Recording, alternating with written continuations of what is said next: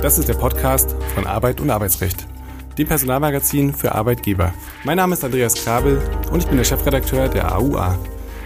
In der Reihe Kurz gefragt sprechen wir regelmäßig mit Dr. Jan Tibor Lellay. Er ist Fachanwalt für Arbeitsrecht und Partner bei Buse in Frankfurt. Er berät seit vielen Jahren Unternehmen umfassend im Arbeitsrecht von A wie Abmahnung bis Z wie Zeugnis. Seinen Schwerpunkt hat er im Betriebsverfassungs- und Tarifrecht.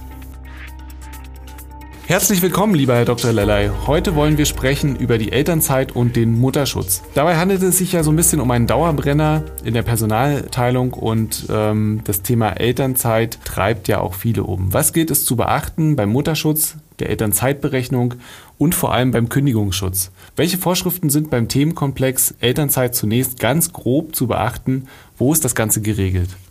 Das Bundeselterngeld und Elternzeitgesetz. Das ist eines meiner Lieblingsgesetze im Arbeitsrecht, weil es so schön lang ist. Bundeselterngeld und Elternzeitgesetz. Wir haben ja so viele lange Gesetze auch im Arbeitsrecht, aber ich glaube, das ist wirklich so von den Buchstaben und auch der Ausspruchsschwierigkeit eins der längsten. Da ist es geregelt, da sind die Themenkomplexe Elternzeit und ähm, auch die entsprechenden ähm, Themen wie Teilzeit und so weiter, auf die wir ja gleich noch kommen werden, geregelt.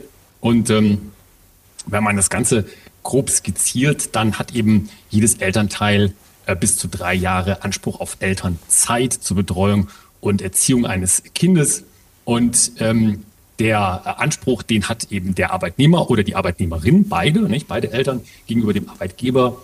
Und äh, während der Elternzeit ruht das Arbeitsverhältnis und mit dem Ende der Elternzeit lebt es dann, wie die Juristen sagen, wieder vollständig auf, so ein bisschen bildlich gesprochen, lebt also wieder auf, ruht und steht dann wieder auf, könnte man auch sagen.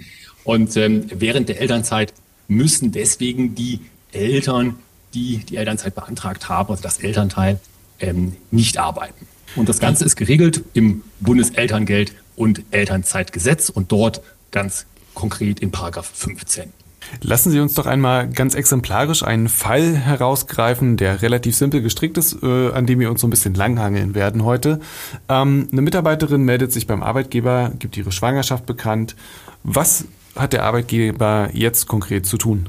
Ja, glücklicherweise gibt das Gesetz hier sehr schöne Handlungsmaximen an die Hand. Wir müssten kurz switchen in ein anderes Gesetz, nämlich das äh, Mutterschutzgesetz.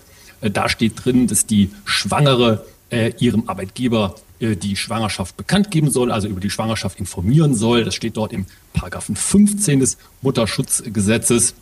Allerdings äh, muss die Mitarbeiterin, die schwangere Arbeitnehmerin das nicht tun. Das ist also keine gesetzliche Verpflichtung. Allerdings, wenn dann die Information bei der Arbeitgeberin angelangt ist, muss die Arbeitgeberin ihrerseits nach Paragraph 27 Mutterschutzgesetz die Schwangerschaft bei der zuständigen Aufsichtsbehörde melden.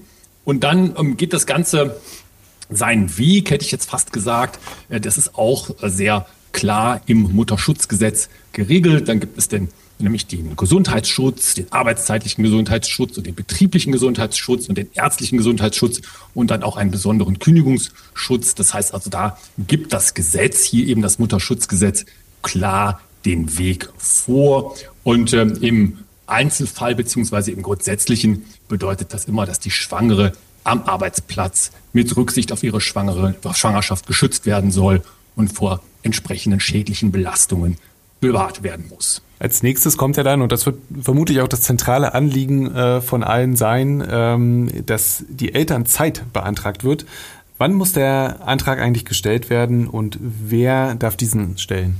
Ja, dann switchen wir wieder in das ähm, andere Gesetz, das Bundeselterngeld- und Elternzeitgesetz, dort nämlich in den Paragraphen 16, da steht, dass mindestens spätestens sieben Wochen vor dem gewünschten Beginn der Elternzeit die Elternzeit schriftlich angemeldet werden muss. Und ähm, die äh, Elternzeit können eben die Eltern beide beanspruchen. Wichtig ist hier immer, dass ein familienrechtliches Verhältnis so nennen das die Juristen ja gerne, zu dem Kind besteht ähm, und die Antragstellerin oder der Antragsteller mit dem Kind in einer häuslichen Gemeinschaft lebt. Äh, das sind dann klassisch natürlich die Mütter und Väter, selbstverständlich, können aber auch zum Beispiel Großeltern sein. Und jetzt kommen wir zu dem ersten, würde ich sagen, möglicherweise äh, problembelasteten Bereich. Welche Form muss der Antrag eigentlich haben und welche Pflichten treffen jetzt konkret den Arbeitgeber? Ja, wir sind ja sonst häufig schon auch hier im Podcast davon ähm, ausgegangen oder darauf eingegangen, äh, haben uns ein wenig aufgeregt, oder zumindest ich habe das getan, über die etwas ähm, überkommenen Formvorschriften, die das Arbeitsrecht ja leider manchmal noch vorsieht. Und hier haben wir wieder so eine etwas überkommene Formvorschrift, denn das Gesetz sagt in seinem Paragraphen 16 Bundeselterngesetz, äh, dass die, die Arbeits, die, ähm, der Antrag schriftlich gestellt werden muss. Und äh, da bedeutet eben Schriftform das klassische ähm, BGB eigenhändig unterschrieben und im Original. Und das Bundesarbeitsgericht, äh, interessanterweise gar nicht so lange her, hat das auch nochmal ganz ähm, klar bestätigt und sagt, E-Mail, Fax äh, und so weiter ist nicht zulässig.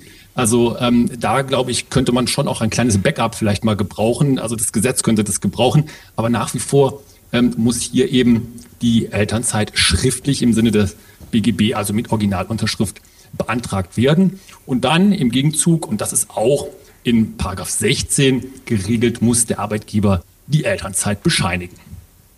Was steckt denn da aus Ihrer Sicht dahinter? Also ähm, mangelt es da an Reformwillen oder wird das einfach nicht gesehen? Ist es zu unwichtig?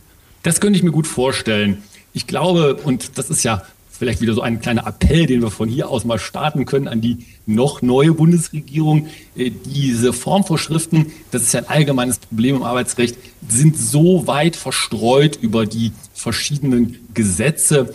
Ähm, das gibt es ja fast überall in jedem Gesetz ähm, das wir im Arbeitsrecht anwenden, gibt es die Formvorschriften. Und ich glaube, das ist hier bisher einfach noch übersehen worden. Man kann natürlich aus Sicht des Unternehmens immer argumentieren und sagen, naja, uns ist das ganz recht, weil vielleicht gibt es ja sogar eine kleine Hürde dadurch, nicht? Weil heutzutage, wir alle sitzen viel am Rechner, schnell mal eine E-Mail geschrieben, da wäre es eben viel einfacher, den Antrag zu stellen. Das Gericht, Bundesarbeitsgericht sagt, Original musst du nach wie vor machen. Das könnte man also als eine kleine Hürde bezeichnen. Aber das könnte ja vielleicht auch ein ähm, Incentive sein für den Gesetzgeber, das zu reformieren. Ich glaube, das wäre an der Zeit. Wir haben äh, ganz kurz ja schon über den Mutterschutz gesprochen. Können Sie das noch mal ein bisschen vertiefen? Also was genau für Pflichten treffen da den Arbeitgeber? Ja, der Mutterschutz, eben im Mutterschutzgesetz geregelt, ist der besondere Schutz der Arbeitnehmerinnen, die schwanger sind oder ein Kind stillen. Und da möchte das Gesetz die Mütter als solche schützen oder auch die Kinder und die Kinder.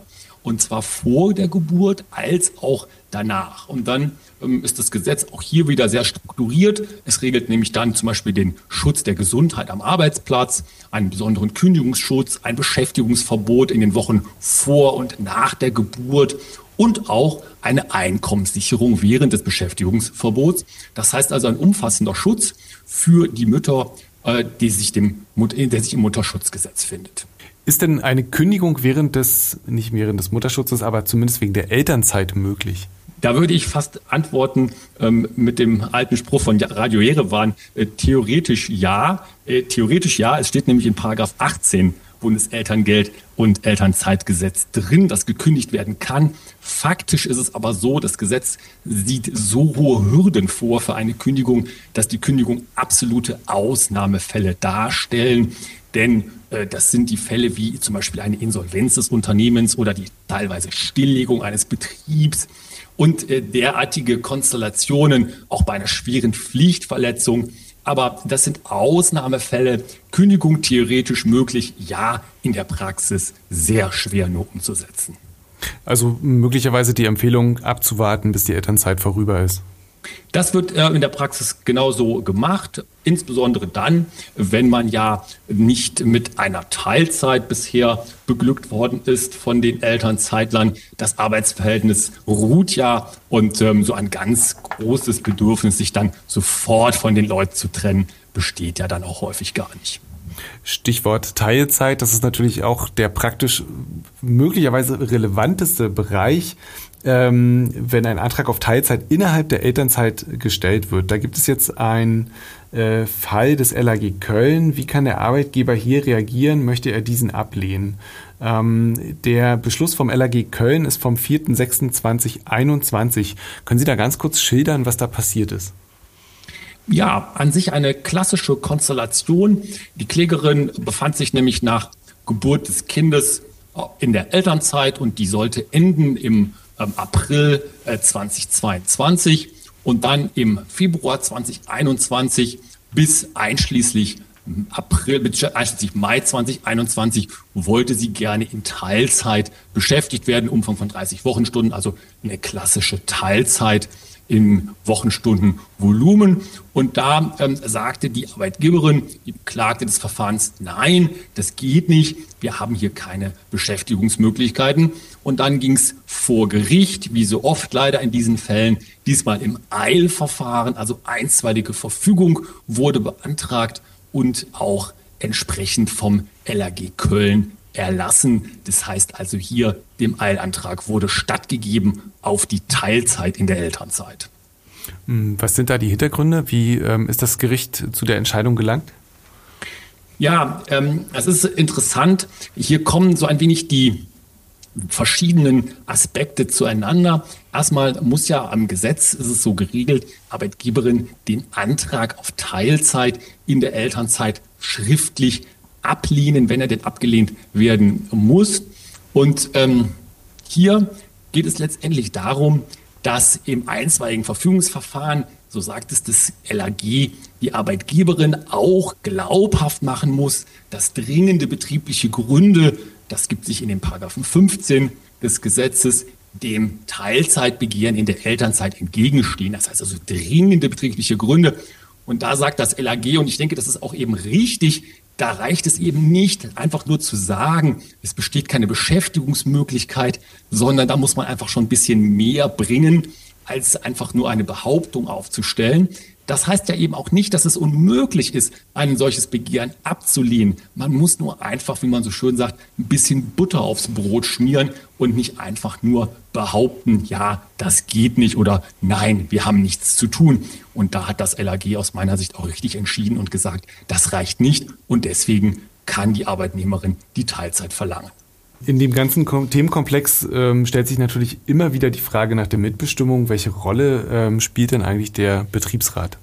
Ein ganz interessanter Aspekt und deswegen auch finde ich interessant, weil er manchmal und auch ähm, vielleicht ein bisschen sogar zu oft übersehen wird. Denn das Bundesarbeitsgericht sagt, betriebsverfassungsrechtlich kommt hier der Paragraph 99 BTVG, Betriebsverfassungsgesetz, ins Spiel.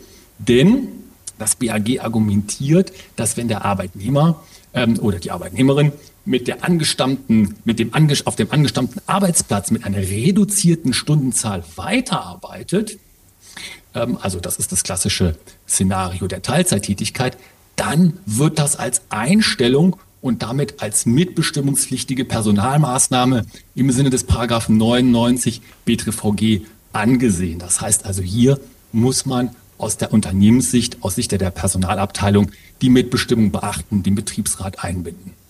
Abschließend würde ich Sie bitten, noch zwei Worte zu sagen zum Elterngeld, beziehungsweise wenn Sie sagen, hier sollte sich der Arbeitgeber lieber zurückhalten mit Informationen, bevor er was Falsches sagt, ähm, auf ein klares Nein von Ihnen hoffen. Aber vielleicht wollen Sie zwei, drei Worte dazu verlieren. Ja, gerne. Ich, ich würde es nicht so weit treiben und den Arbeitgeber den Arbeitgebern, Arbeitgeberinnen hier raten, ähm, schweige nicht, das berühmte, hättest du geschwiegen, wärst du ein Philosoph geblieben. Das soweit sicherlich nicht. Man muss es einfach wie folgt sehen. Während der Elternzeit ruht ja das Arbeitsverhältnis und deswegen muss Arbeitgeberin auch kein Gehalt zahlen. Dafür gibt es aber die finanzielle Unterstützung, die staatliche Unterstützung in Form des Elterngeldes.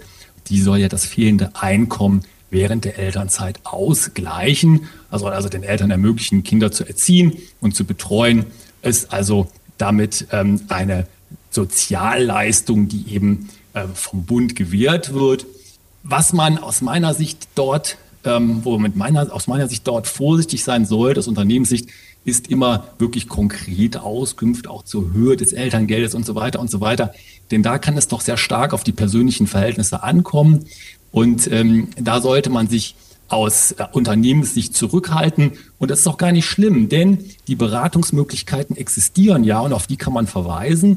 Die Beratungsmöglichkeiten sind selbstverständlich auch online verfügbar. Also da können sich Eltern beraten lassen, werden dann auch ihre entsprechenden Ansprüche gezeigt bekommen von den Behörden und damit können die dann arbeiten. Da muss sich die Personalabteilung oder die Arbeitgeberin nicht mit befassen. Das ist doch eine gute Nachricht. Herzlichen Dank, lieber Herr Dr. Lelei, für diese Folge. Wir hören uns beim nächsten Mal. Tschüss, bis dahin. Vielen Dank. Tschüss.